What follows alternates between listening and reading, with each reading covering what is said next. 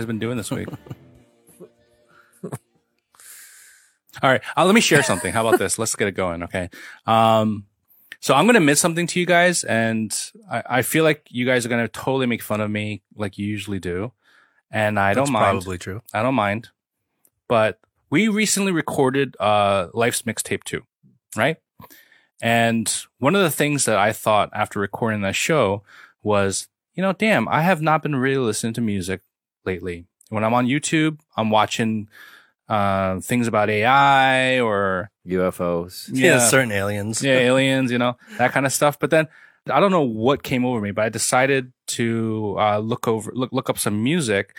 And for some reason, I don't remember what was the catalyst, but I ended up watching a music video for a band called Baby Metal. Have you guys ever heard yeah, of Baby the, the Metal? Japanese girls. yeah. But, And, that- but they're old though. They're- that was that was many years. Ago. Well, ago. they have a new album that just came out a couple months ago. Is it the same girls? Because they Yeah. wouldn't they be like really old now? No, they're like 23. Like growing up? Oh yeah, because they started really young. Like 23. That's so young. Yeah, so baby metal is is the, the, this called kawaii metal, which is basically like heavy metal with like really cutesy dancing and and yeah, it's like voices and- kawaii cosplay. Like oh little Oh my Yeah. god, they're like 20, dude. Yeah. like literally like 20. They're but they, so but they're veterans on the music scene. holy yeah, they like I knew about them like years what ago. Have, Yeah. What have we done with our lives? Exactly. So here's the thing. I went down a rabbit hole. Okay. So I watched the, like the first early video, which is Gimme Chocolate. And it's, th- and I watched it laughing. I'm like, this is ridiculous. But then I'm like, but it's kind of catchy. and then uh, next thing you know, I'm like going down the rabbit hole. Uh-huh. And then I, and here's the thing I noticed, and I'm going to start sharing some stuff. Couple of, this is like multifaceted. First was the music was not bad. I was actually not, I was kind of into it. I don't ever listen to heavy metal either, but for some reason it kind of worked for me because I like anime music and it, it reminded me of some like anime credits or something like that. So it was kind of interesting. But the next thing I started going down was reaction videos. So I was watching other people react to baby metal and the outrageousness of, of it all and, and, and just kind of like feeling what they're feeling when they're reacting to baby metal because I just had my own reaction to it. So I watched, it was like an hour or two of this, literally. and I watched this live video of, of baby metal and then something came over me. I, I cried. I started cried. yeah. Now I was I was so distraught. I was like, why the hell am I tearing up? And I realized after watching them, a couple of things occurred to me. One was the fact that they were so talented, like passionate young girls doing their music. It was very nice to see. It was a very beautiful thing to see. Second was their fan base. There's like tens of thousands of fans singing along to the music. So I, I wasn't sure if it was that nostalgia from me because I used to play music, right? And then I started realizing, you know what? I think it's just general. It was just like a beautiful thing. It was just I got moved, right? So I started tearing up, and then I it happened again after I watched another video. I'm like, Jesus Christ, why is baby metal making me tear up? And I found out it was a thing. Then I started realizing that there's other people reacting and tearing up when they watch baby metal. It's like the weirdest thing. Yeah. Like, but what is it though? Like, have you gotten to the bottom of it? Oh, I just said that. Are you guys not listening? That's like No, because I'm actually I'm looking up baby metal right now on YouTube.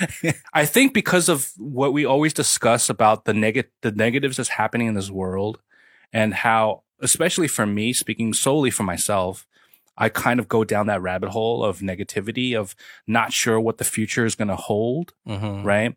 And uh, I know on this show, we try to, we try to push a more positive agenda, but you can't help it when you start to think about what the future may en- entail. So you see these young people really passionate what they're doing, the whole freaking tw- 20, 30,000 people singing along, jumping along. It was just a very powerful, emotional, beautiful thing, Mm. period. And it was like, I feel like if I was young, the younger me would laugh at myself, be like, the hell you doing? You know, watching these girls in mm, like little skirts acting all kawaii, right? Singing along, singing to heavy metal is ridiculous. But then I don't know. I think it's just music transcends it all. I don't know. But I mean, the idea of like a musical performance and like a bunch of people in the crowd all in unison, like singing along and jumping along to it. I mean, that's not unique to baby metal. I mean, Mhm. you can go and look at a lot of videos of a lot of great bands that have that, Then I- but, I but don't you know. wouldn't cry. I don't know. And like I said, remember it's multifaceted. So when I f- realized I was crying, and also I noticed that there's other people reacting to it, and they are, they're crying too. Hmm. It became a thing. Like all of a sudden, it's like, oh, it's a thing. And then you look at the comments, and they're like, oh, welcome, it's a thing. You know, people cry to baby metal. Welcome to the club. what comes to mind as I'm trying to understand the emotions you're feeling, what come like what I can think of is like one, like a Japanese metal band. It's probably not like something you see every single day. There's so much music out there and it's so common so that it kind of just becomes a lot of noise. So like they're kind of unique and it's like, you know, very talented like young women in in a genre that's kind of maybe unexpected. So that that dichotomy of having like these young women who are like doing like heavy metal and stuff, that in itself is kind of unique. Yeah. And then all these hmm. people are following this thing means that maybe they're really into the music. And then because they're so young, there's this idealism. They're just like, they don't really know anything else, right? Like we're like older. We've got all this shit in our head. Like all they know maybe is this thing and it's so Yeah. idealistic. And the world is their oyster. Yeah, and, and this is just a start. Like once they Maybe it's like the innocence of it all. the innocence. And once they grow up and like they're 30 or 40, it won't be so innocent. And maybe like they'll have ups and downs in their careers. It's crazy. Like at, as a teenager, you've kind of, you know, you're calling the shots. You're doing what Yeah. you want. it's a beautiful thing. It's a beautiful powerful. thing. It's powerful. Yeah, and I think also just to add on, I'm thinking about it. It's the fact that it's not supposed to work, It's not supposed Right? to work. Yeah. and but the fact that they got tens of thousands of people in the palm of their hand.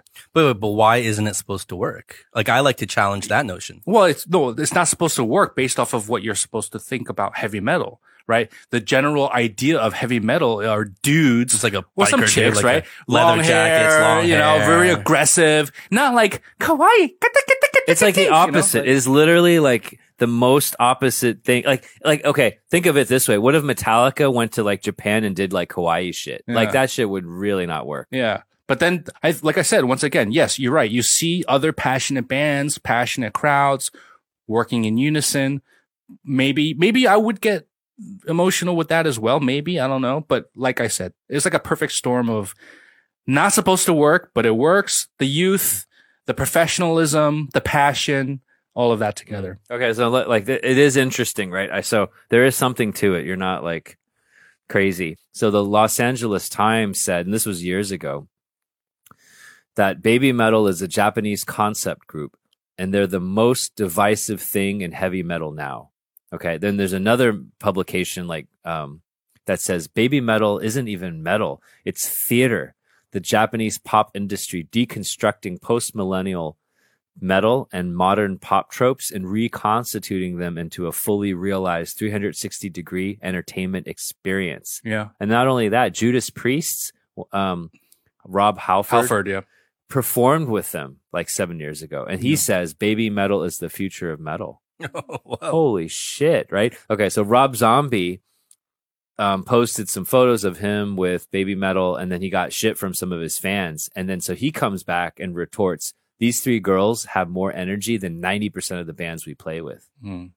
So there, I mean, there's something to what they're doing. Like they're Yeah. reconstituting like culture in a very unique modern way, which is pretty cool, right? Because like I think um, culture, like pop culture, was driven very, very heavily by the West, in particular the U.S. And so it is cool to see like Japan, Korea, China starting to innovate and like take something that traditionally was a Western medium and then like you know changing the narrative a little bit. Yeah. Yeah, and I think that's maybe where the divisiveness comes into play. Is that like they're kind of taking something that was born in the West, But and then you- and then you have like the Asian countries kind of like owning it in their own way, Yeah. and then it becomes divisive. Well, I think it's yeah, also but the they're sta- taking it over because they're making money off. I, of it. I wouldn't say But- they're taking it metal- over, but they're they're Baby they're, metal's taking over the world, Justin. but metalheads. they're taking over our fucking show. it. it but I think it has. even like metalheads in general, right? They just like to them, like the the authentic the authentic metalhead or metal music is going to be talking, is going to be aggressive, and it's not going to be fucking kawaii, right? Yeah, yeah, it's yeah. not going to be choreographed dancing. because they don't want to be associated with. No, that. like that's the, like the it's real- anti like metal the is anti that, Yeah. right? So that's why it's divisive. Yeah. and Uh, they're the only Japanese band to ever hit number one in the Billboard rock charts. Okay, so this brings me up to something I want to talk about, right? And I almost get reminded of this topic, especially sometimes with you, Howie, What? back in your old days. Not now anymore. Okay. Um, Oh, cause you're kind, you're kind of a lame-o now, but like oh, oh, back when you used to be cool, oh. when you used to be cool, like I almost, 1999. no, I almost had this, um, how do I say this without sounding, without sounding like an absolute asshole? Um, You're gonna Just be sound like an yourself, asshole. Justin. Just be You're gonna You sound like an asshole. You're gonna J- throw me under the bus. No, no, no, no. Like without so- sounding like like like an I'm like being an asshole to my like. Okay, the thing with being cool, and growing up, um, I had my moments where I was definitely not cool at all, not part of the cool crowd. Moments. But I had much of the time growing up, I was part of the quote unquote cool crowd. Let's say in high school In whose eyes? in, in everybody's eyes. Come on, come on. So I feel like I've been on both sides of that in and out group, right? I both in the group, in group and out group. And my biggest thing with like people who get so stuck on like, oh, this isn't cool, right? Or this isn't that, or this isn't what I'm a part of are usually the people who are trying, like the people who claim like they're too cool for school are usually the people who are doing the most to try to be cool. You know what I'm saying? Mm. And that's not cool. Like cool, real coolness comes without effort. It's the lack, like at least to me, okay, this is my own opinion on the Mhm. matter, is the lack of um effort, the lack of care. It's that like like a, a truly cool person doesn't care if they're seen as cool or not by others. Mm. You know, they're not trying to be a part of the group desperately. Mm. That's not cool. That's desperate, right? Mm. And so many of the people that you see that kind of had this too cool for school attitude, and you see that with a lot of like certain young kids these days too, as, as in our time we did, um, is that they adhere to like a very, I don't know. I think they're very materialistic in that way where they, it's, like not guidelines. like, like, like superficial in that way where they're like, oh, if he's not like dressed like cool, you know, then I'm not, he's not cool Mhm. or if he doesn't listen to the same music as I listen to, then Mm. he's not part of the cool crowd, Mm. right? And to me, like nothing can be more opposite of cool than someone who just thinks in those terms. 100%. But usually the people who think they're so cool are the people who are are, are like that. So Yeah. It's, it's, that, a, that's my gripe with it's like an elitist way of thinking. exactly. But I feel like I've, because I've actually, we've talked about this. Like I was sort of like that when I was younger. And, and one of the reasons why I, I broke down of why I probably was a little bit like that is a defense mechanism, right? It's a way of being able to associate with a certain type of person that I, th- I like or I appreciate. And because I had experiences with others that were not like me, that may have bullied me or that may have, you know, been assholes, you know, then for me, it's like, get the fuck out of here. I'm just going to, you know, stereotype you and just get out, you know, you- you're not cool, period. Yeah. So this is like a defense mechanism because when I was growing up, for me as a quote unquote, my, in my eyes, a cool kid, we did skateboarding, we played rock music, we would listen to music that nobody else knew. We thought we were cool. In other people's eyes, they probably thought we were nerds. You know what I mean? But in our eyes, we were cool because you know why? For the people who knew us or knew about what we were into, we were sort of like forward thinking, right? So in that way, it's It- like, it's the same mechanism of wanting to be accepted. Yeah, want exactly. to be accepted in your crowd exactly, and not the mainstream crowd. exactly. and and that's like kind of the silly thing of it all. It's because silly. It's so silly. because it's all the same thing. So silly. And it's like the people who think like, oh, that's too mainstream for me to like it. So I'm not gonna like people dislike things just because it's mainstream. Yeah. Like it could be a great song, it could be a great movie, it can be a great whatever. Yeah. But the fact that it was so great that it became mainstream, Yeah. people will dislike it just on those on those on Yeah. those on that basis. And to me, like that's not cool. Like if you're just gonna if you're just gonna live your life like that, yeah. then you're just as desperate to be accepted than the people you're you're you're criticizing. It's a maturity thing as well, right? Just like what I just said. old me, young me, should I say, if caught me listening to freaking baby metal. old, old Howie. We have to distinguish. Right, the- the Is young- it like the current Howie or if, old as if in like old Howie knew that the future, if the, a young Howie knew that the old Howie was doing a podcast, he'd be like, "Oh my, oh God. my god! You're getting onto the podcast train, Yeah, that yeah. bandwagon, Right? Nothing could be more. So you were like very kind of snobby. I was snobby uh, to a certain extent. Yeah. Uh, but I, out of all the snobby elitists, I was actually the least. I would I would consider not the most snobby. I'm pretty open minded in that way, but yeah, I was Okay. snobby though. So let me ask you this. I have a few things on my mind. So what if you met us like Yeah. back in the day? Yeah. Like, like let's say me because I'm kind of not very cool. Yeah. What so if back in my like bastion you would have just like because because like back then I was like even more nerdy. yeah. And like I'll tell you right now, uh, skinny, wore glasses. Yeah. I mean, I, I would probably like depends on what the scenario is. If we're out like at a bar or a club and you're like trying to talk to me, I'd be like, "Yo, how you doing?" But you want to you know hang out? I'm like, no, but I'm I'll get you a beer. You wanna get a beer. you know what I mean? Like I'm just gonna go over there. And So do you my were a thing. nice guy, but definitely- I was- inside you were judgmental as fuck. judgmental as fuck. judgmental as fuck. what a dick. the question is though, the relevant question is, how much of that do we unconsciously carry now into our lives now? You know, like I, obviously, like if I think none of us will want to admit we're anything like that now, Mm. but like how how much of that subconscious, those old habits, do we still have somewhere in there? I don't think I do. Really? So you feel like you're just like completely. Am I not sitting with you guys right now? Yeah, but I balance out the coolness. Eric may not be cool, but I'm so cool that it balances Like out. the no, like it totally disproves everything you're saying. We're like the two fucking coolest people in Shanghai. You are literally you're lucky to be in the room. He's still he hasn't lost any of this stuff. This is just to him when he's with the cool kids. But then when he's out there, he's like, "Do you know who I am? You know I have a podcast." well, that's interesting too. When you when we first met, it was also under some interesting conditions. Would you say we were the cool crowd back then in Shanghai? Back in like 09, 2010? Or do you think like we thought we were so cool, but other people were just watching us party and be like those assholes?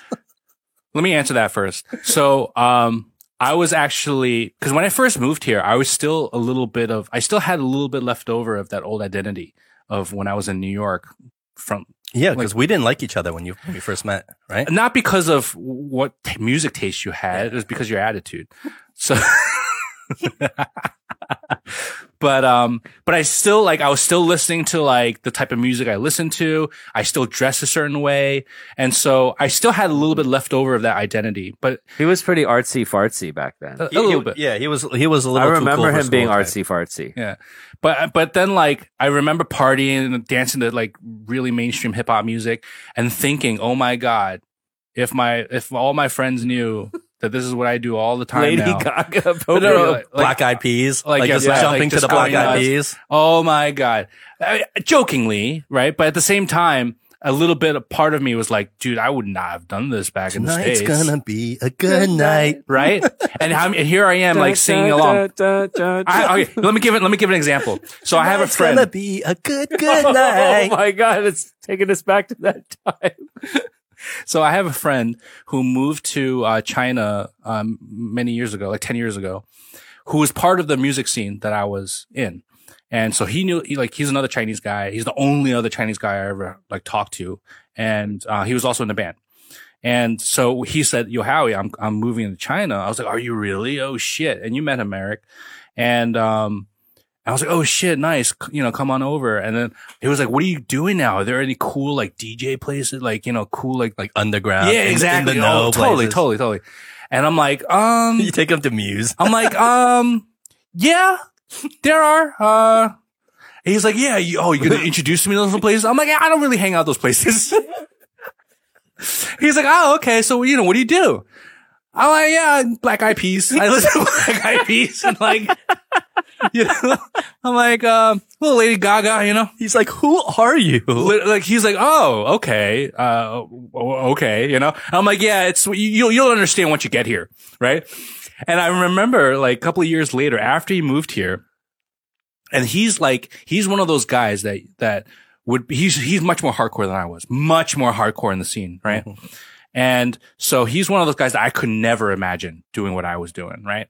And cut to freaking Oh, he was he got, fist bumping. no, he was still in the scene. Like he, like he found the scene somehow. Like he was, it's like, it's in his blood, right? So he would be able to enjoy like those, those moments Mhm. and, and, and have fun. And, and just, like yeah yeah. And it's like one of those things I feel like, I, I think we talked about it once. It was like, we're older now. Right. And it's, it's sort of like we don't need to play those identity politics anymore. Right. And maybe when you're younger, you want to kind of like feel that legitimacy almost for what you like or what you're into. But when you get older, you realize that it goes out the window unless you're still living in the past, which there's still plenty of friends that are living in the past still. That song came out in 2009. what? I got a feeling, Oh, really? dude. That was like it was epic. yeah. so Eric, to Eric, it was like, Yeah, it was life. that to me that was like the artsy fartsy stuff. Yeah, that, you that was him to, right? upgrading his yeah, I was up totally like for us it was us downgrading our coolness just to like he have was fun. proud to blast it. So, Yeah. cause in his mind, it's like people think I'm so cool for blasting this, blasting this. Wait Like, till I people was know like- I, I I, was to at the- listen to the Black Eyed Peas. I finally like broke in. that was really interesting for me to, to to realize that it's a it's a growth thing. I think. Yeah, I mean because that's that's an interesting thing because that's so I don't know, I I can't speak for everybody, right? But like I think it's so natural growing up through your adolescence like identity is such a big part of your life, right? Like what what do you associate yourself with? Are you oh, I'm I'm a skater. I, Yeah. I'm part of the skateboard crew, right? Like yeah. or I'm part of the metalhead crew or hip hop crew, whatever it is. Yeah. It's like if I were to describe, I'm, I'm trying to like put myself back in the day again. You see those people that were through style, through swag, they have this thing that epitomizes that genre of style, right? And they could be sort of, I don't know, trendsetters even, right? And, and they're the ones that you say that are just automatically cool, probably really open-minded and just doing their thing, right? So those guys, yeah, they're like the, the leaders, you can call them, right? But then once in a while in the scene, you'll meet these people that dressed as jocks or dressed as whatever, but they like know all about the freaking coolest music or like they have open mind mentality. Yeah. And I met those people. I'm like, oh damn, they challenge my like my, my way of thinking. I'm like, oh yeah, you're cool.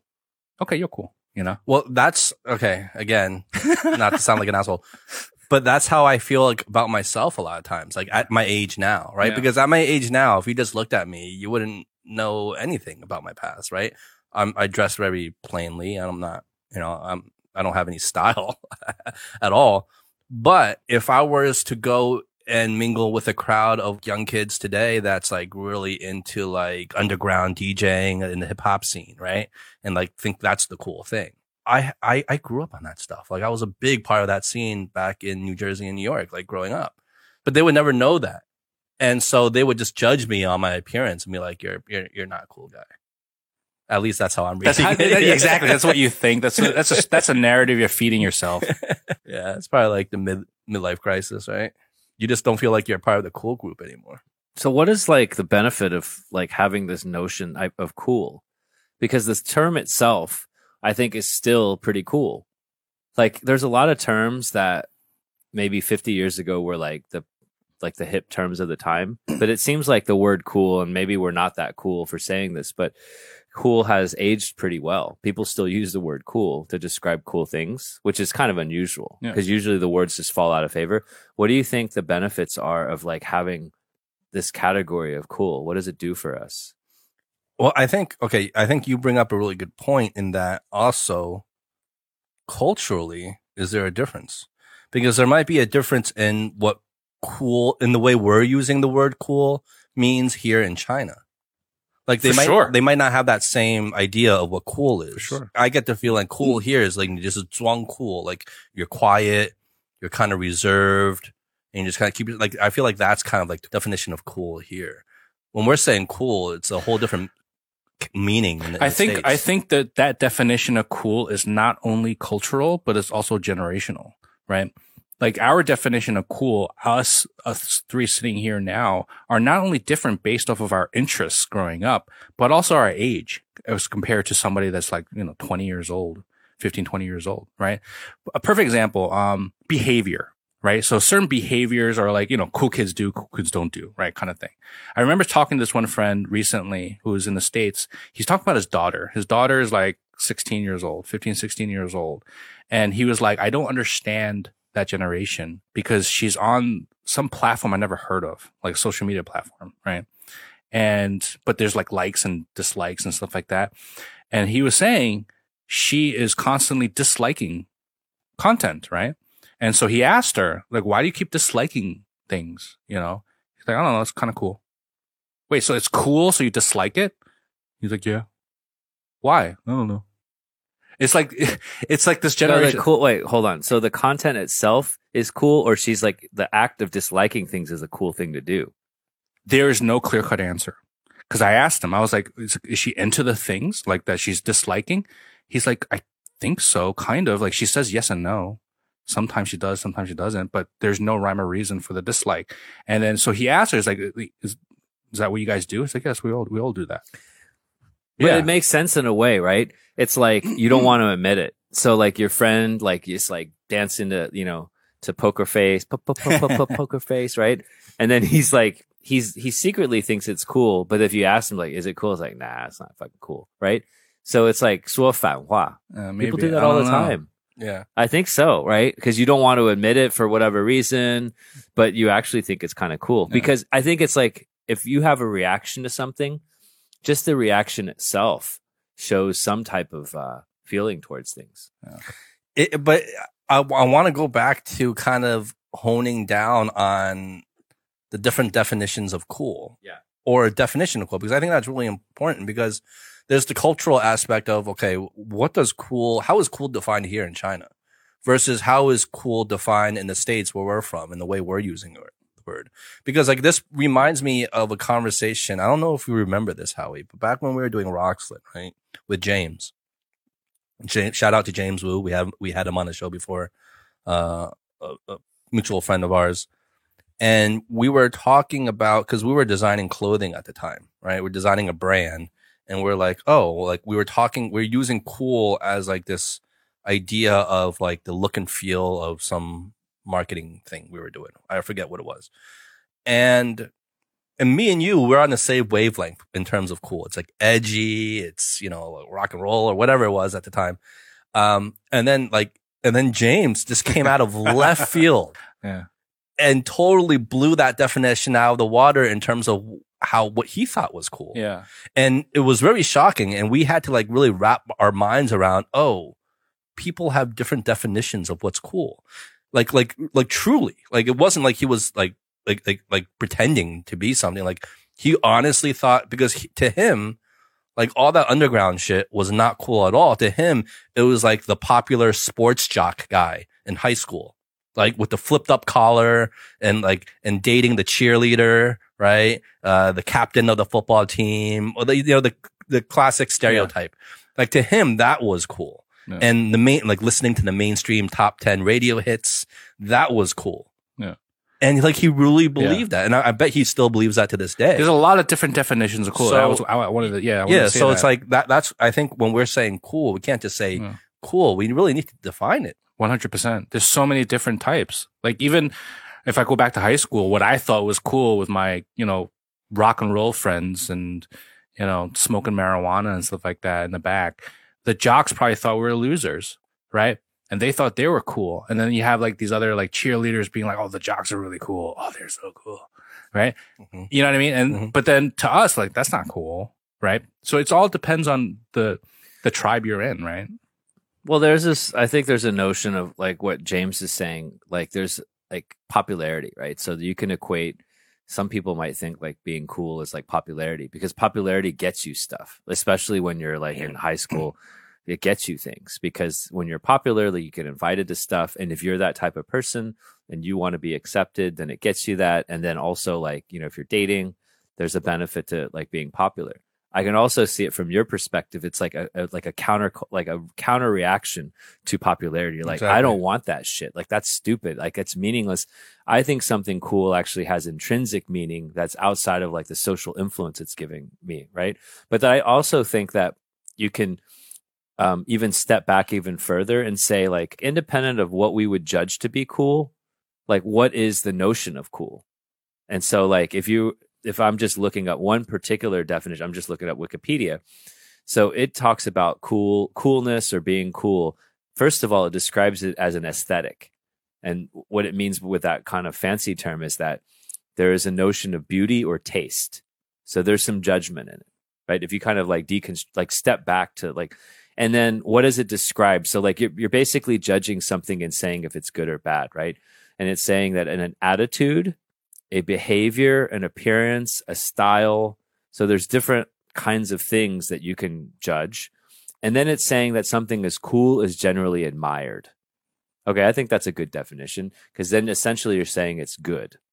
Like you like it, right? There's validation. And then when you say something is good as an aesthetic, then there's a taste element, which is like your preference. So like I think Yeah. it's nice to ground something cool as saying, okay, it's something that can be observed, like a physical appearance of behavior, and it's generally like a good thing. You're admired for it. Okay, then Yeah. that's a starting point. Yeah, I know that's that's actually very um enlightening. Like there's a lot of nuance to it, but to sum it up, it's like is cool anti-establishment or is cool the establishment, right? Yeah, for sure. I- and and that's why I feel like going back to what we were saying earlier, I think that's why the quote unquote quote quote unquote cool kids that we were referring to earlier in this conversation have such a like high sensitivity to anything that's remotely mainstream because that represents the establishment and their whole identity of coolness is anti the establishment. You know, like that's the basis of like I mean that's how rock and roll was founded. That's how metal was founded. That's how punk was founded. It was all founded on this root basic principle of being anti counterculture, anti the establishment, right? Rebelling against all that. Anti-culture. rebelling, rebelling, Yeah, rebelling against all that. starting something new Re- because rebelling like, against the status quo. Yeah, because the old the, the the last one got too big, too popular, too mainstream, and and maybe it's also a little bit of like you couldn't find your impact and purpose in that. And so like people are like, okay, if I can't join you and like because it's already existing, you can't be a leader in it. There's also personal interest in saying, okay, fuck it, I'm going to do something on my own. It might be because mm. of the intrinsic aesthetic with it, or it might just be like, I want to do something on my own, start my own movement because I want to gain power. So then you have people who are thinking differently about what is cool. You have people who think, oh, the, who think the establishment is the cool thing, right? The mainstream thing is the cool thing. And then you have obviously people who feel like, no, being, rebelling against that is the cool thing to do.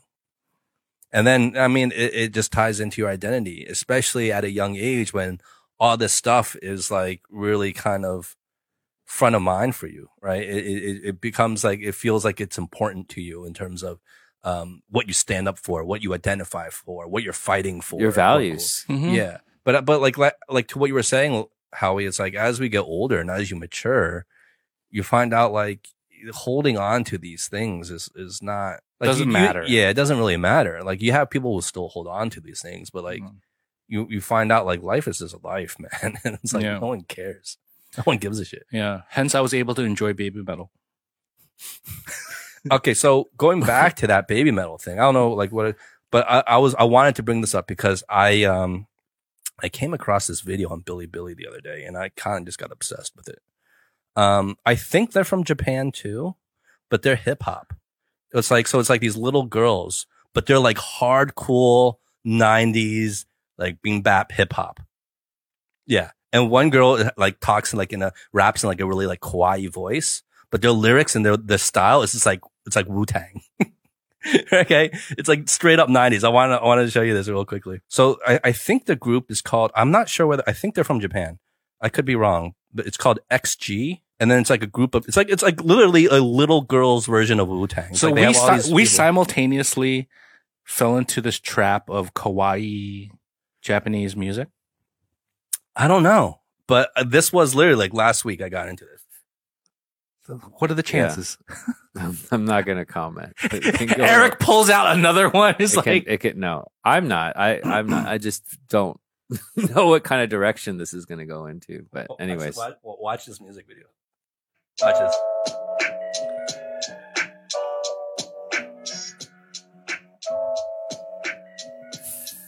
This is just two of the members. I, I, I, I,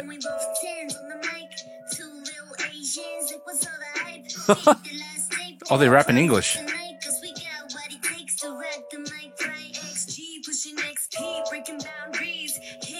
They're from Japan or they? I think so. This is just two of the members. There's more Are you members. sure it's Japanese? I mean, They, they're they, Asian. they, they do Japanese later on. I'm not sure about anything with this group. I don't know. I just know there's more members because another video with the whole crew. This is just two of the members. I have a suspicion of why you guys are watching this, but She's like the method man of like our group. Yeah. Her name is Harvey. I mean, they're pretty good. They're Korean, dude.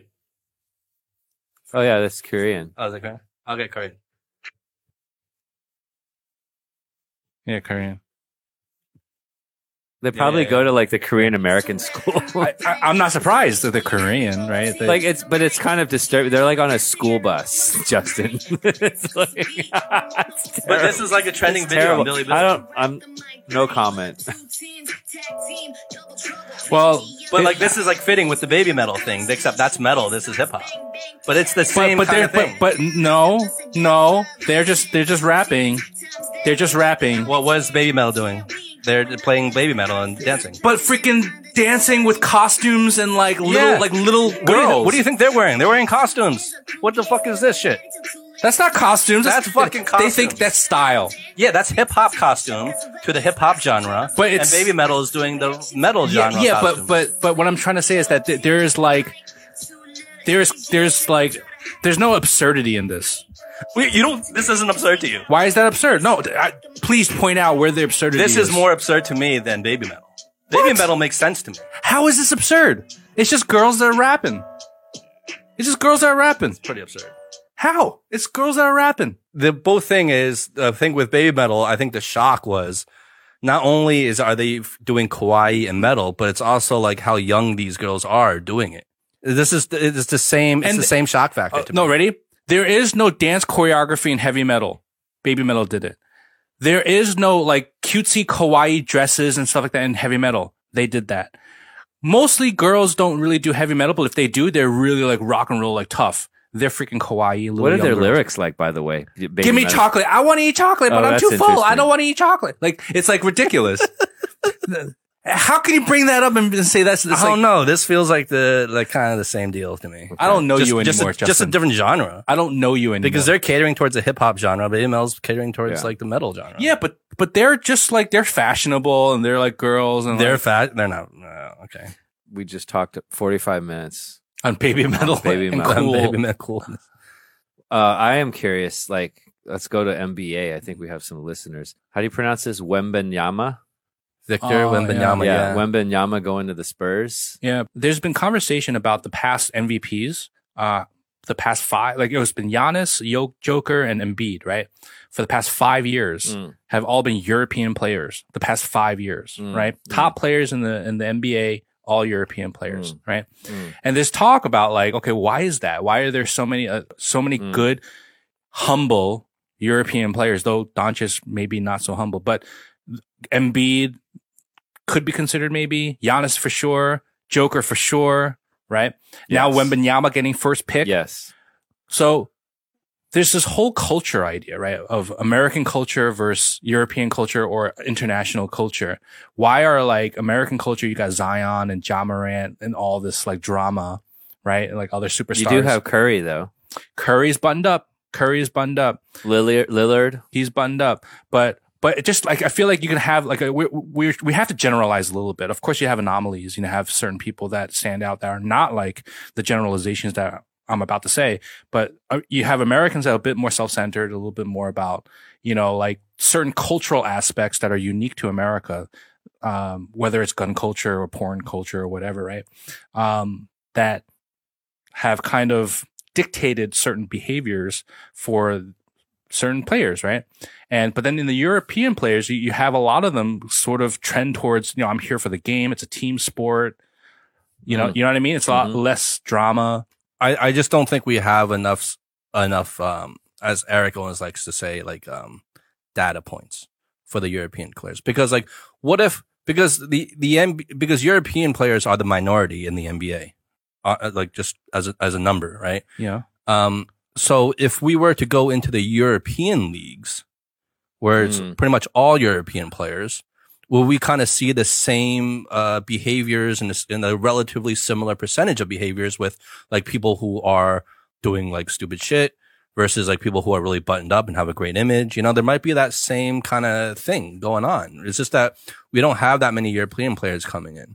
And and there is an argument to be said that it's actually the Ja Morants or the Zion Williamsons um, That that are tickets? that are the anomaly, Oh, okay.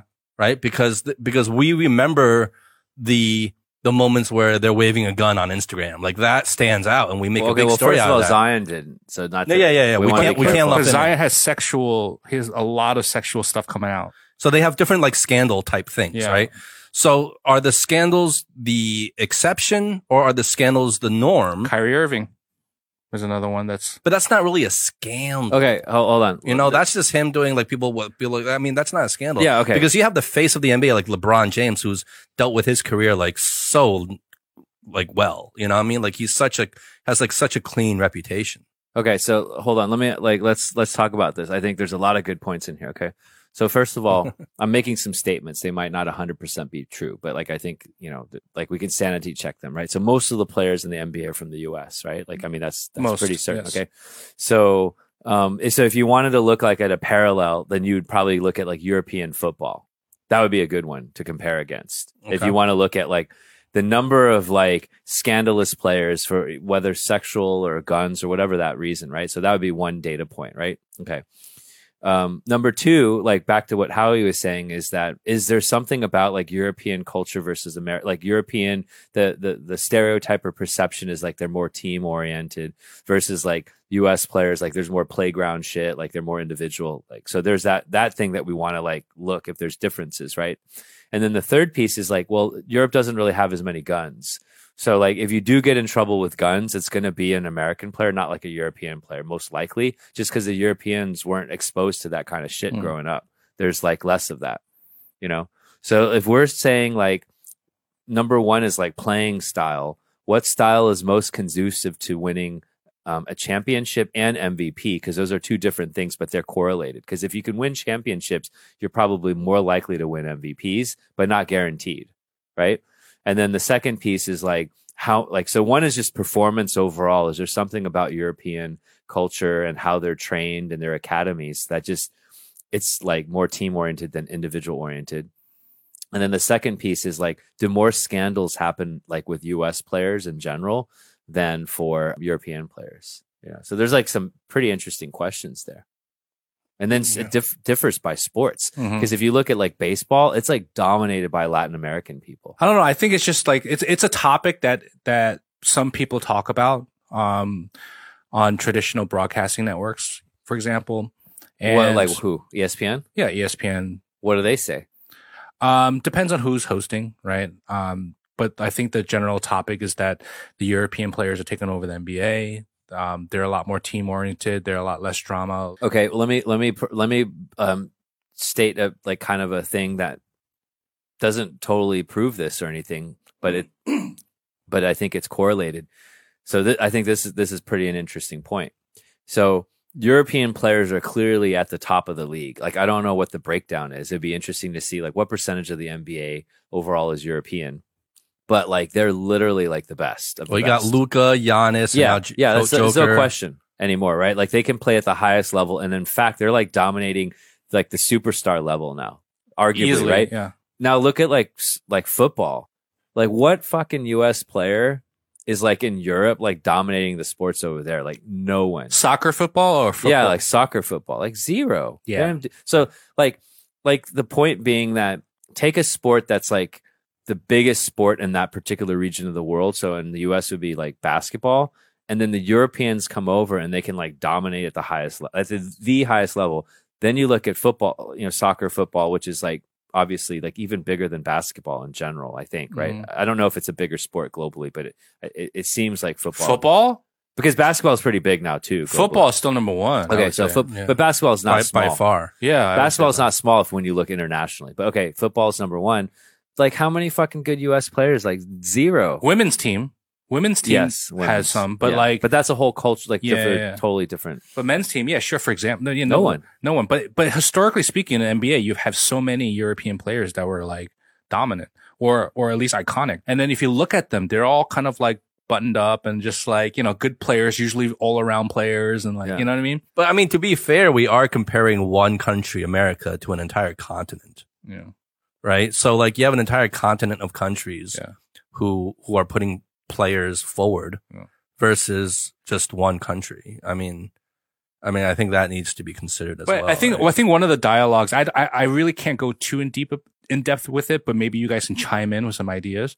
But one of the dialogue points of uh, Europeans such as Giannis, um, or even Joker coming in with this sort of like humble personality, and you know, um, is because their their sort of um, international roots come from more of an immigrant type of family, or if you're from a smaller country like Serbia, you're not exactly coming from the most well-off family. But the difference between that and let's say American is still a culture of the working class family trying to get by, as opposed to maybe in the States, there is a conversation of, okay, are they working class or are they trying to like get a shortcut to, you know, to success through other means?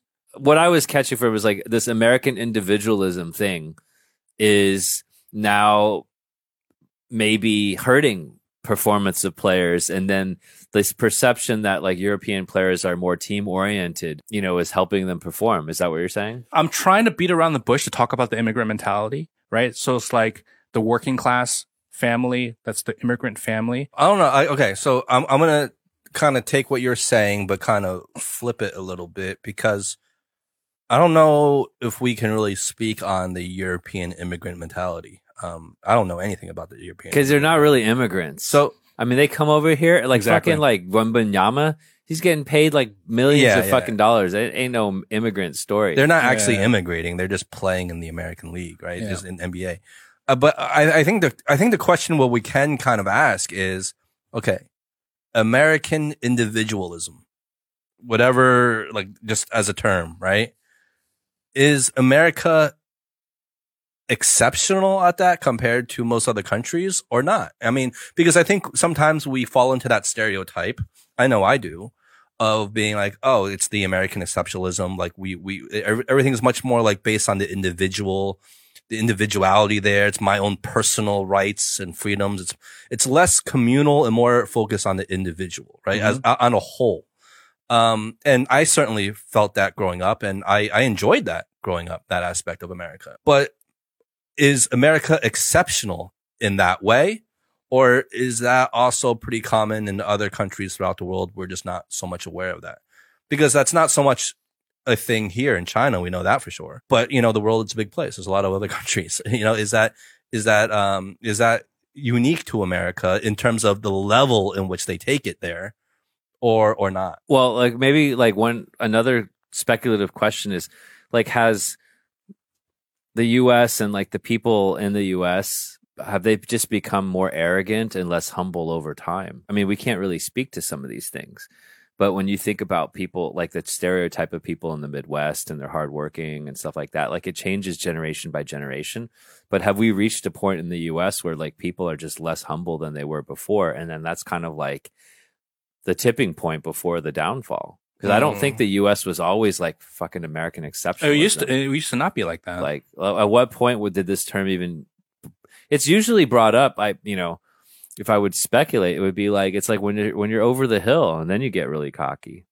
it's like Well, you yeah, when you re- when you anymore. reach the mountaintop. So I think certainly when we were living there, that was very much a part of the culture. Now, was it always part of the? Of course not. I mean, America was a struggling country nation for a long time until like you know I think probably after World War II, and then that's really when America started lifting off. And then and then you kind of see this kind of pride and exceptionalism because. Know, America had every right to be because it really was like the undisputed number but one. But does it help? You know, That's the thing. It's like if we think about this parallel between sports and nations, like you want to be on top.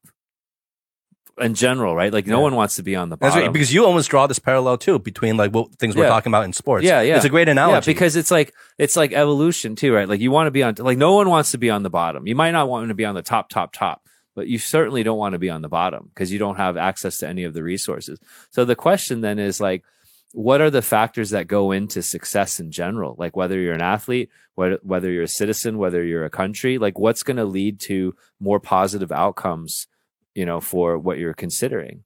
Like that's important. Like why why do we even talk about American exceptionalism? How does that help us become better? It's it's in- interesting. It might help people get elected, but I don't actually think it helps the US get better by talking about how good we are. no, I, I think it does the very opposite of that. Yeah.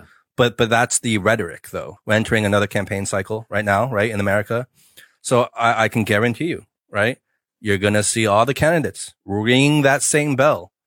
America's great. We're the best. Freedom. Blah blah blah. You know, right? And and and it's it's all that same rhetoric that j- galvanizes the crowd, right?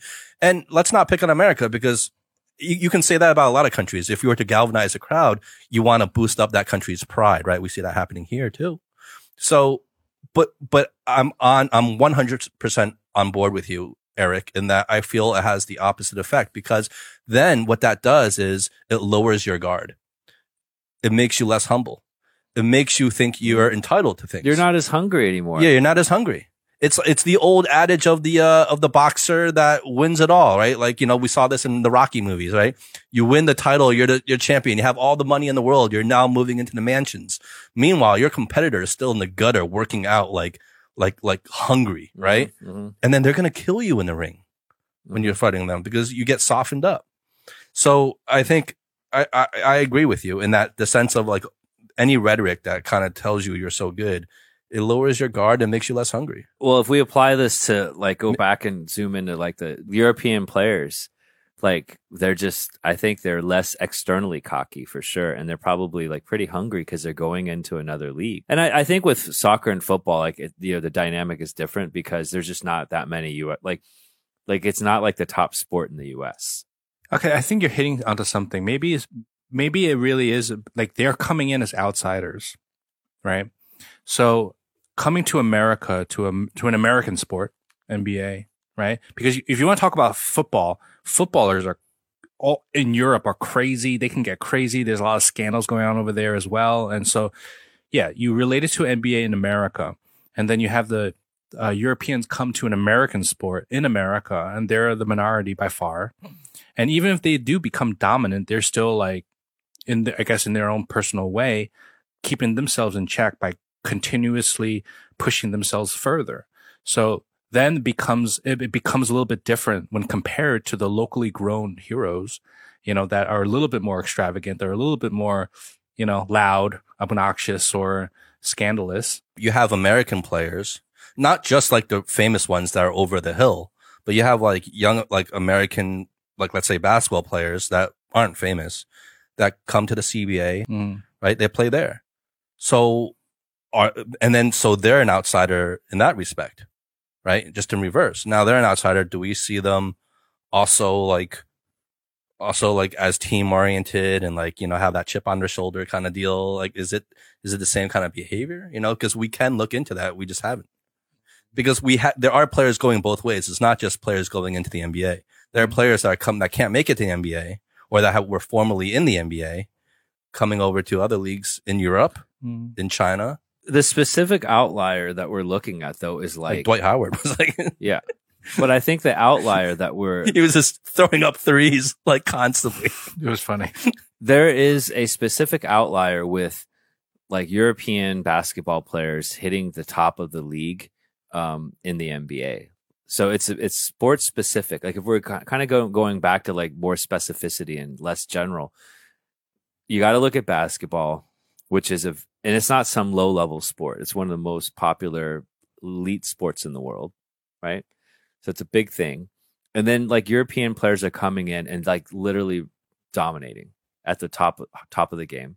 The only other parallel would be like baseball, which, as I mentioned earlier, like Latin American players have come in and like Like Cuban top- and Puerto Rican. well, Dominican Republic. Oh, yeah, DR, yeah, like yeah, yeah, Venezuela. Like it's it's all of Latin America. yeah, like yeah, like less Central America, but like South America, right? So like, what's going on there? That's a that's causing. What are the factors that are allowing these people to like kind of outperform? I think that's a really interesting question, and I think it's less so about the local players not performing, right? I don't think it's about like there's something wrong with U.S. culture and people are selfish or whatever. I don't I don't think that's the explanation. I Mhm. think it's more about what is it what's unique about European players and the Latin American baseball players that are causing them to perform at like the highest level? That's the question. Yeah. That, uh, yeah. Like, why is that? I know. Because like, like you, when you think of a baseball, you think America, you think that's like the iconic American sport, Mhm. right? But it's dominated. But but even but even America. Japanese baseball players, the, there's a f- handful of Yeah. dominant Yeah. Japanese baseball players to come Yeah. in, right? Like dominant. and I think that it actually speaks to the influence of America.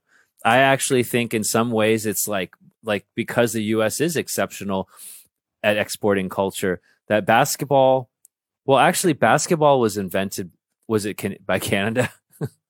was basketball invented by Canada? That's that. Uh, that's the claim. That is the okay, claim. okay. So, anyways, North America, right? There's America in the word, but so it was invented in this part of the world, but we made it popular. Americans made it popular, right?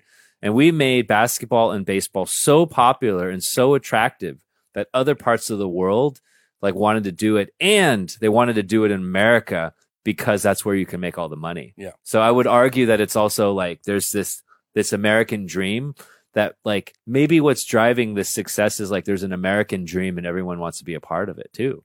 So it's not just like there's something special about like It's it's Fucking it's a different mentality, right? yeah, it's like Serbia. So it's really interesting. Is it a team thing or it's like these people want to make their mark and because their continent is so team oriented and there's not as much monetary opportunity. Like where are you going to make more fucking money? Like in Venezuela and the baseball league there, in Serbia and the basketball league. So the biggest stage like is in the US and arguably we've done something right to do that. That's really interesting then when you think about it that way. Mm. I don't know. I mean, they, money obviously draws talent, right? Uh, and, breeds fame, talent and, and fame. But but then that also applies to all the American athletes too. You know, I mean, like so. Like I get what you're saying, but that doesn't change the conversation because the money aspect it's it's it's available there for whoever's. No, no what, what I'm saying, well, the, what I'm saying is like the American players are going to be here no matter what, right? But like, why aren't all the American players like choosing soccer and then going to Europe? Is because there's a lot of money and fame here. So like growing up, they don't even get into it. Oh. But then it's like all because America is a small place. It's only like 300 million people. Like Yeah. all of Europe is 300 million people. All of Latin America. I mean, we outpunch our weight as a country yeah. right? So there is an exceptional aspect, right? So I'm talking from both sides of my mouth. However, like we're attracting the best of the best Yeah. all over the world, and they come to like that should speak to like some of the strategy of how the U.S. should play as well. It's like we shouldn't close our borders. Because if we continue to be a magnet for the best talent in the world, for whether it's sports or science or technology or you know whatever, like that's the only way America is going to continue to be great is if we get basically the best people from all over the world yeah. Right? And well, then, that's like, how any country becomes great. You, Yeah. you attract the best and most yeah, talented because you people. don't have that many. You you have much less great people, Yeah. and like so, anyone who's like trying to argue against that, it's like America's going to suffer. It's just a totally different mentality. If you're coming in, it's like even being in Shanghai. You got local Shanghainese, you know, doing their thing here, and then you got people coming in from other cities, And they're hustling. hustling, All of hustling, the like foreigners are fighting their way up. I- yeah, hustling. You know what I mean? And it's it's just a different mentality. But not is- not but- saying the Shanghainese don't hustle, but it's just it's different. It's just different. How, how is it different? No, I'm, I'm asking that honestly because I, I don't know. I feel like because you're it's it's not your home, right? It's like you have more at stake. You know, if you fall, you have to go back Mm. with your tail between your legs, Going at back, to the whole immigrant mentality you were talking Yeah, about. right? it's coming like that's what I'm saying. It's just it's a different mentality. like you're fighting. It's like where where are the big places that have po- powerful economies and opportunities Yeah, and people, and then like other people like come over, and then they gotta they gotta work their ass even harder. So it's really interesting when you see like foreigners come to China and also have that immigrant dynamic. yeah. It's I think it's just very different. Not saying that Americans doing American things have this sort of cushion like underneath them, so that when they fall, it's going to be padded. But what I'm saying is that when It you is are padded. But when you do come in, I think that padding is eroding now, and people are Is it? feeling it there. So I, I, I wouldn't, I, I would, I would think that that'd be very unfair. I'm not saying you're because, because I totally get what you're saying, Howie. I'm just saying going forward, in if we're sticking with this idea of this like quote unquote padding, this cushion of like being in your native place, especially if your native place is like really like well off economically, socially, like you know, culturally, Like like, the top. you- yeah, you guys have made it Yeah. um, this padding, for sure there is that padding there, but that padding now, I don't think is relevant now for a lot of, especially middle class people in America. I think that padding, and, and I think that's what spawned a lot of that rhetoric and that sentiment of, you know, uh, of anti-immigration. I think that's one of the reasons why Trump was so popular is that because a lot of the middle class there were feeling like, wait a minute, wait a minute. This whole kind of white privilege thing, this whole padding that that everyone is, is is saying like that's not really the truth in reality anymore. Like I'm not saying that as a fact. I'm just saying that's what they're saying, right?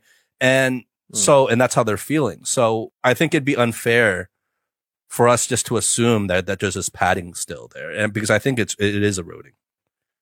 And I don't think I, I don't feel people are still feeling that yeah, that and the interesting thing is like as when we were growing up there, you know. Yeah, and let's say that things are like conditions are getting worse. There's less padding. It's like how many people in the U.S. are like saying, "Okay, I'm going to pack up and move to another country." Well, and, it's like, not even- hustle. Well, it's not even conditions. Well, maybe conditions are getting worse, but it's not. It doesn't even have to be that. It could just be purely because there's more competition now, like we were saying. So Yeah. there's more people coming in. There's there's less spots. There's more competition to get those spots from all over the world because everyone's flooding in.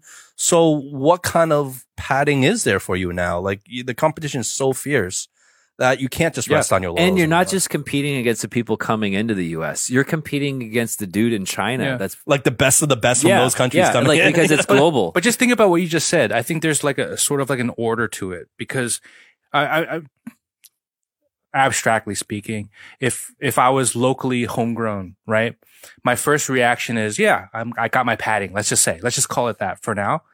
I got my padding. Oh shit! No, we got all these people coming in. I got to up my game. I uh, I don't have my padding. Oh shit! Right.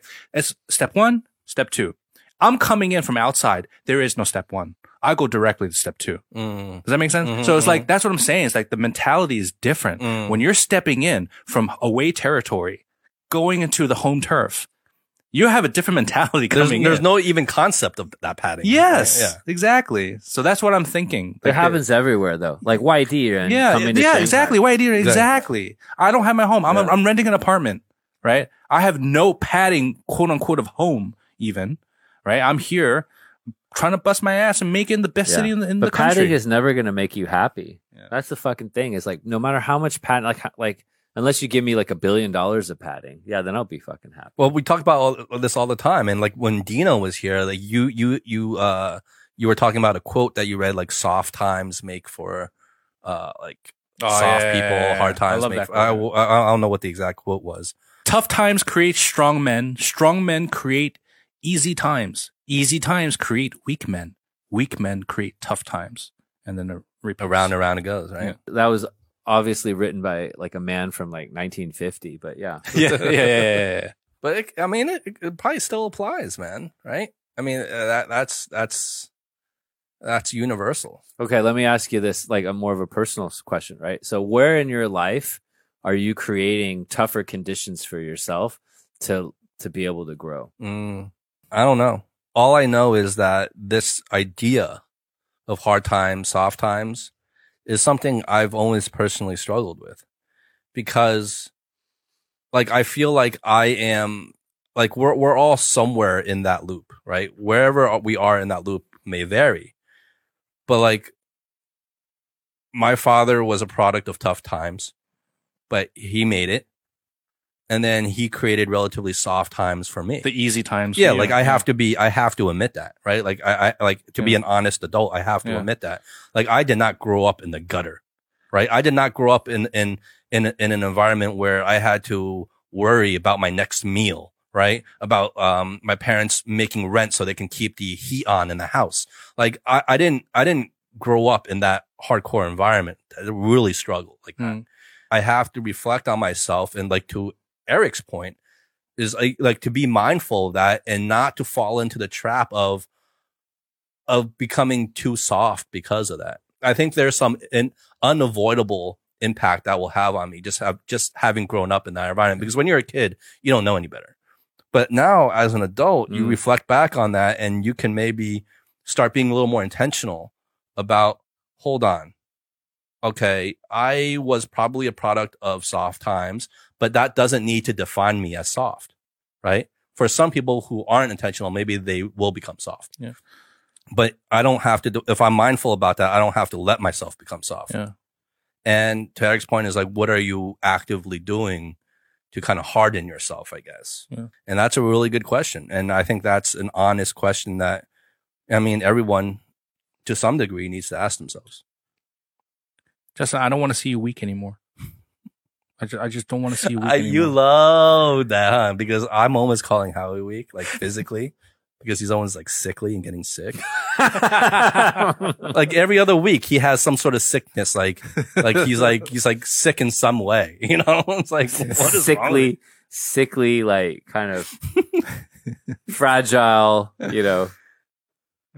Yeah, and I I think that's a very relevant discussion, even um, in the context of China, right? We we have that stereotype um, here, like the, the single child, the, like the, being like the emperor or empress of the house, and they get out into the real world, and the real world doesn't operate like that, you know?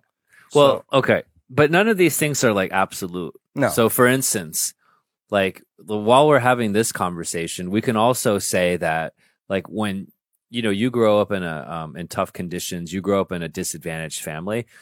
Um, a lot of the chips are against you, and then like it's really hard for you to like get yourself out of that, right? Like you get stuck in your socio and economic stratus, and like you know, like there's also this idea that uh, wealthy people, rich people, you know, people that have privilege, they continue to have privilege too. So it's not absolute. It's not like you grow up in a rich family and then all of a sudden you get soft and then you lose it all. It's Yeah. like no, no, like like you'd still rather But- be in a in a in a wealthier Soft family. doesn't necessarily mean financial. It could just be a mental. No, but I, what I'm saying State. is like that. It it it's not exactly like that because if you if you grow up in a more uh, advantaged family, let's say above average family, doesn't mean that automatically that like you're weak, right? No, no, no, not at all. You have some people who are grow like just like okay, so you have two examples, right? Let's say you have the person who grew up in a wealthy family that had everything, you know, everything served on a silver platter. You you you do have people that come out of that like leveraging all those resources, Most of them, become stronger. no, like but mo- but even on the most of opposite end of the spectrum, you have people who come out from like very tough, struggling environments, poor families. Now you can either get beaten down by that, or you have some people who come out even harder and stronger because of that, right? Yeah. And, and like that drives them like to succeed. Um, so you have different variations of that for sure. Right. And and if you look at the data, of course, I mean, there's you know th- this is this is pretty clear is that if you come from a well-off family, you're much more likely to continue that, and if you come from a poor Yeah. family, you're much you know. So it's like like there's not this narrative that okay, like you know, put people in hard times and they're gonna they're gonna be great. no, no, I, but I think yeah. the okay. Oh, well, number one, of course, if you come wealthy families, statistically speaking, you're still gonna um, reap. You have all those advantages of a wealthy family, so you get better opportunities, get in better schools, Yep. leading you to get better opportunities for jobs, higher income, and around around we go. Right, for sure, no dispute there. What I'm saying, I think the thought experiment is this: you take a kid who was raised struggling, hardships, that had to learn like independence v- very early on, um, the hard way, versus you have a kid who was raised in like a very cushioned, padded, spoiled, whatever you want to call it, environment. Okay, these two. You take those two people, and now they're adults. Now you put them in an environment. Let's say all of a sudden the Great Depression hits or depression hits. Everyone both loses everything. They all have to start all over. There's no uh, there's no uh, one having a, a, a higher footing than the rest. So they all have to start over now. Which one would you bet on to survive? Right? Like, I think that's the thought experiment. Which one would be more equipped to Mm. survive? Not to say that they both can't Mm. survive. Yeah. Well, and I, but I also think there is a thought experiment aspect, and then there's the, there's also like the, the finer point that, um, like people who grow up in what more well off families, like the, the actual parenting is not necessarily softer. So it's not like you come from a rich family and then you're soft, and then you come from a poor family and you're hard. No, it's like you can come from a poor family and the you know the parenting could be soft as fucking shit, right? Mhm, mhm. And so like I like That's overall overall growing up with advantages is like fucking much more like desirable than growing up like without advantages, right? And and then when you're in a like a better social si- uh, economic situation, then it's just like the parents just need to make sure that like they parent correctly because they have all the advantages. Yeah. No, Right? you're, you're, you're right. Because like the idea of, oh, you came from a wealthy family, therefore you're soft is a stereotype Yeah. in and of itself. Totally. Um, and I know from a lot of people I grew up with that that is not necessarily true. They're harsh. Yeah. Some of those like yeah, exactly. Yeah. So- Justin's like, just look at me, man. basically Justin's just saying like I'm I'm soft, like I'm just the outlier. No, I, I knew some rich kids that I grew up with, and you know their parents got rich from being hard as nails, Yeah. and they treated their kids that way Yeah. because that's not intentionally, but that's just who they were. Yeah. You know, so they learned those same attributes, so they became like very Totally. like sharks. well, in they're the, business, you know? well, they're that strongman generation. But that's quote like building but, but a their kids also became strong because they adopted those characteristics. Yeah. Because you observe, like, okay, you observe like how your dad or your mom does business or, or whatever, how they interact with the world and you pick up cues. You're like, oh, okay, well, that's how I should be. Yeah. You know? If I ever have a kids, I'm gonna whoop their ass. Like I, I've kind of been on the fence, and I'm like, oh no, I'm gonna be really chill. But no, now after this conversation, I'm gonna whoop their ass. Wait, but th- isn't that what your mom did to you? Yeah. And you're always talking about No, how but- that almost ruined you. Yeah. So it's like, no, and then no, I'm gonna whoop their ass. Now I'm kind of I'm going back and forth because I was like, no, I, don't want it. I don't want them to experience the same thing. Then I'm thinking like long term, like no. Not only am I going to whoop their ass, I'm going to make sure they whoop their kids' ass so that we can get get, get the ass whooping, like you know, down the generation and have that generational trauma. Hey, let me ask you guys something. I, I this might be like a totally like left turn, but it's you you triggered me a little bit, Eric, by what you're saying. Um, I just, I'm just curious with both of you. If you were to go back to your childhood and were able to sort of, I don't know, change a certain way of you were raised, like what would you Mm. what would you do? Like, what do you think you lacked? like, what would we change? That's a good like what our parents did? Such a yeah great like what do you what do you lack what did you lack so i've thought about this recently because i'm asking myself how do i want to raise my children and i thought about what did i like am i happy with how i am now and could i have become different right and i thought about um my passions and my sort of artistic inclinations and they were never really supported or developed at all until I discovered them by accident late in high school. Right. And, and even then I still question, is that really my talent? I don't know. Right. And I just wonder if I was, if, if at a younger age, my parents were more, nothing against them, but if they were somehow more hands on in f- helping me find my true talents and supporting that and kind of like helping me grow in that way, would I have become different and where would I be right now? That's that's what I wonder. That's very similar to what I was gonna say. Okay. Is um guidance Yeah. was the first word that popped into my head. Yeah. A little more guidance. Um, and that's not to say my parents were not great. They exactly. were. Um, but I feel like my mom was did the best she could. I mean, she was. My dad wasn't really around, so my mom had was immigrated to a new country with two little little kids. She had no idea how to speak English to a country she's never been before by herself trying to raise two kids in a new foreign country. Okay. Now we can all relate to this with our parents to, to a degree, right? For sure. Um, and so I can only imagine what she was faced with. My father, on the other hand, was um a little more number one he wasn't really around that much. And but he when he was his mentality and his mentality even to, to this day is more like throw them into the deep end and they'll learn to swim kind of thing. Like i'm not going to teach you stroke for stroke he doesn't ha- he didn't have the patience for that anyway like he was like he's more like you know throw them into the deep end and they'll they'll they'll they'll learn They'll figure it out. yeah they'll figure it out kind of deal and that's i feel in a way that was his principle for raising me and he did it out of love because i feel he truly believes that that was the way um and so I feel like, and, and while I appreciate that because with that, I also had a lot of freedom. Um, but I would say I had too much freedom in that I didn't, I don't feel I had enough guidance. And because there, while there were a lot of things I did figure out on my own, and I'm thankful, I'm thankful that I was given the, the space and the opportunity to do that on my, on my own. There are a lot of things that even till this day, I'm not, I'm like, I still haven't figured that out. Like, I, I wish there was, I wish there was a little more guidance and be like, Hey, you know, kind of here's, here's how you do it. Mm. I, I feel like that was a little lacking and most of it was just me kind of free range kid out there just exploring the world on my own, which was great. Again, it was awesome. I wouldn't have changed that for Float- anything. floating in the Yeah, world. but but with that, because there's pros and cons to everything, right? And if you want to nitpick, um, what I would nitpick about that experience was that there was definitely, I feel, like a lack of guidance. So that even to this day, there are some things that I feel like, um, had I gotten some little more guidance when I was younger, I'd I'd be much stronger at now in terms of some general things in life. It's like a lot of it's defined by what was missing.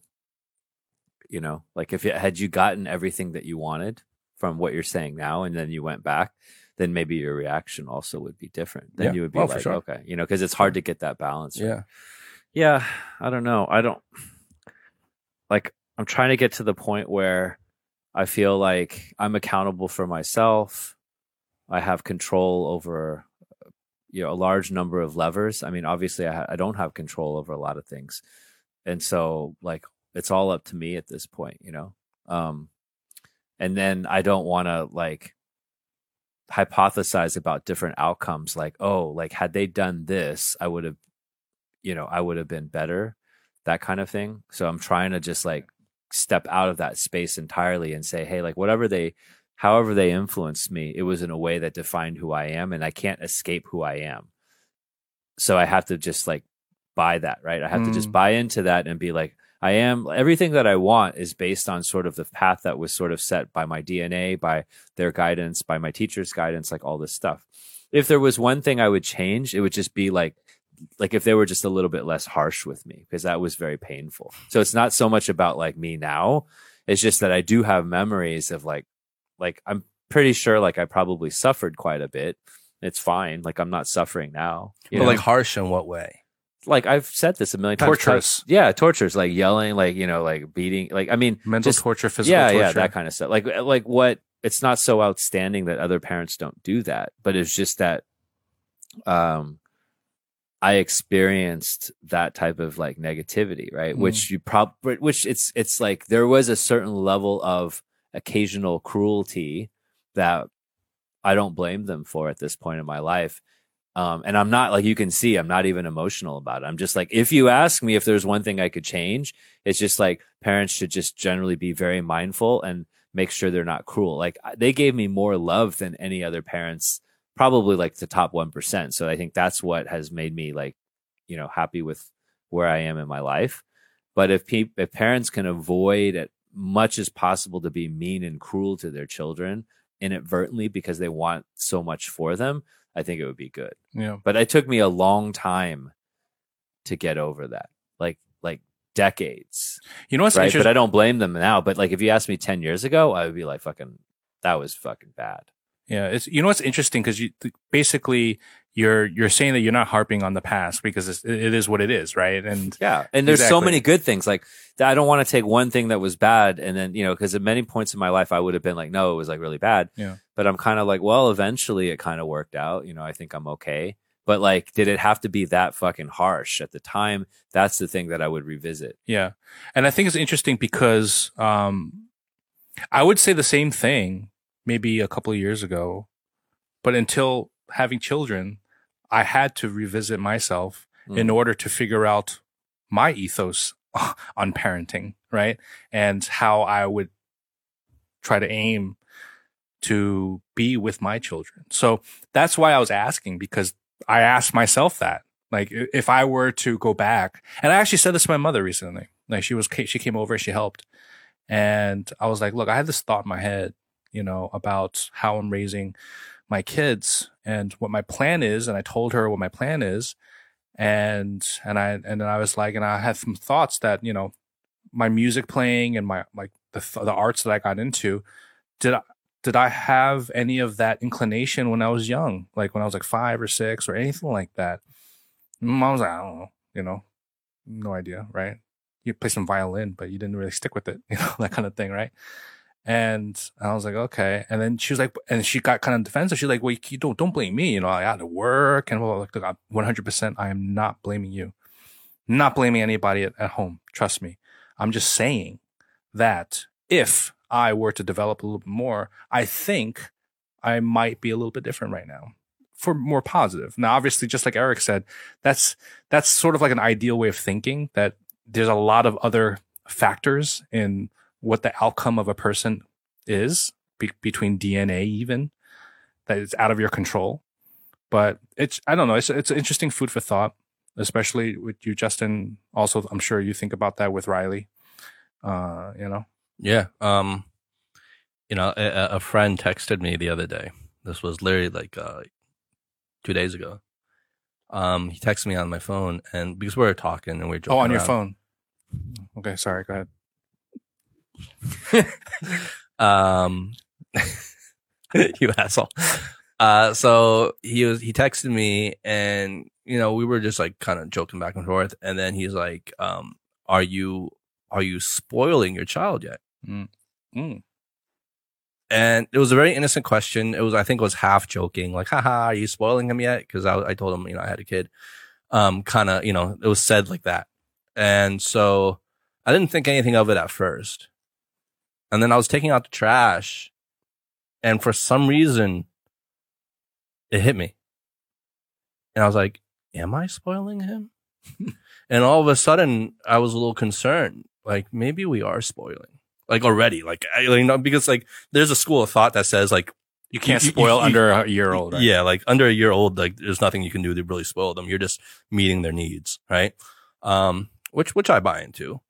But then I feel like I'm like, because my, my gut instinct at first to respond to that text was like, oh no, not yet at least. Haha. Um, and then I was, I, I rethought about it. I'm like, maybe I am. Maybe I am because like, we're like jumping at like every little thing the kid does and every little cry and whimper and, and whatever, you know, we're like, oh, you know, we, you know, we're like reacting to it. And so I'm like thinking like, well, actually, maybe I am already spoiling him. And it's, it, it's like a slow, it's a slow, uh, burn, right? Because, I, even with this, we feel like, oh, we, we tell ourselves, oh, you can't spoil a kid under one. So you justify everything you do. And then it becomes normalized. It becomes abs, and then it become that behavior becomes the baseline. And then as the kid gets older, that baseline, you work off of that baseline, which is maybe already an elevated baseline in terms of spoiling your kid. And you just keep working off of that, off of that. And then before you know it, before you even realize it, you're like way spoiling your kid. You just don't feel like you are yet. And so I, I all of a sudden the idea came to me. I'm like, thought like maybe we, I am. The whole kind of thing to take away from that, I think, is just to reevaluate that baseline that you're setting at a very early age, not even towards the child, but your, yourself like how you're responding to these things, how you're reacting and how you're internalizing everything that a kid is doing. Re- reevaluate that baseline you're setting right now because that baseline is going to become ingrained and it's going to become very natural and you won't even notice it after a while. And so, um, that just kind of brought to me a little more awareness in terms of, uh, you know, how, how we're treating the kid and maybe not everything needs to be addressed, right? Not everything needs to be taken care of, and not. It, it's just it's just a, a reevaluation of that. I think. Mm. So I'm the only not parent here. So I feel like, I feel like we're almost leaving Eric out. We get no, no. I feel like I'm sorry. I'm I don't. I don't. No, no. I'm the only non-parent here, but I'm learning a lot, and it's just about life and all this stuff, and and it's like whether or not I ever have kids, like I'll be thinking about this forever because like I don't know, it's just a joy of life, right? to to be able to have children and see them and like I'm so grateful like my parents have grandchildren from you know my brother and like all this stuff right I wrote down five things that I feel like would help me at least think about this topic and I'm just going to share them right so like the first one and this is what I've also picked up from talking to parents is like first of all remind myself whether or not I ever have kids of just how hard it is it's like like number one top principle is like raising a child is the hardest thing you'll ever do in your life. Like, and just remind yourself that. So even if I don't raise one, I'll just remind myself that like whatever I do, it's not going to be as hard as that. Right. And the second one would be if I did have children, I would want to prepare my child to be independent in the world at like some point. Just like not to be the greatest person in the world, not to be rich, but I, it's just my job to make sure that this person like whatever the age they reach, you know, like if they're 15, 10, you know, 20, 25, that they can actually just survive in the world like on their own without my help. Right. That would be the second thing. And then the third thing would be like always be open and honest with my child on my, what my approach is with this person. Like as soon as they can sort of understand and even very early on, like what like Pete was saying, it's like just be open and honest. Like this is my intention because I think that always gets lost. It's like, you know, like most of us we grow up to a point and it's just like we don't even understand like what our parents were trying to do like they never shared that with us and i know that's easier said than done but somehow like be open with that person on what my approach is the fourth one would be respecting their needs and like listening to their feedback on my parenting style over time as they develop and maintaining that feedback loop so like i'm working like i'm thinking about this person like from their perspective, not my perspective. Right. And then the last one would be like work backwards from the goal of like one day this kid has a show, like his own podcast or her podcast. Let's say they're 30 years old. And like the child basically doesn't have any regrets. Like I don't need them to say like, oh, like my dad was awesome.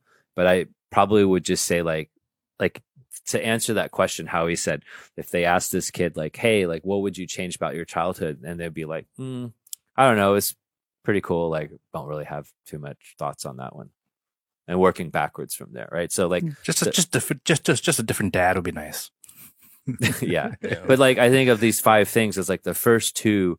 Only the first two would be from my perspective, which is like remind myself how how hard it is to be a parent, and then the second is like make sure this person is independent. But then the last three would all be like inside out, right? It would just be like considering like this person and what they ultimately will think that they need and then designing everything around that rather than like what I want because what I want actually doesn't fucking matter.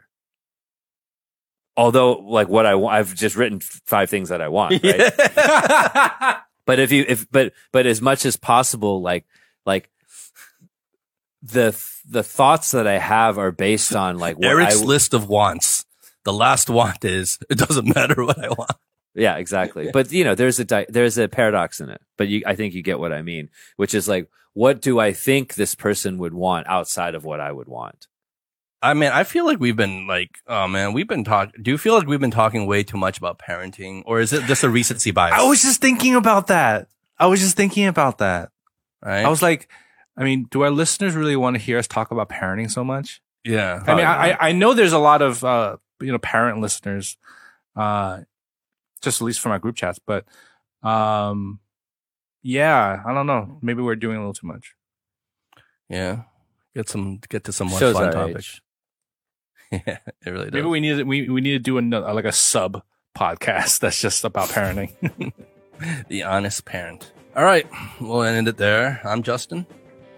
I'm a baby metal fan. And I'm a wannabe dad. All right. Be good. Be well. Peace.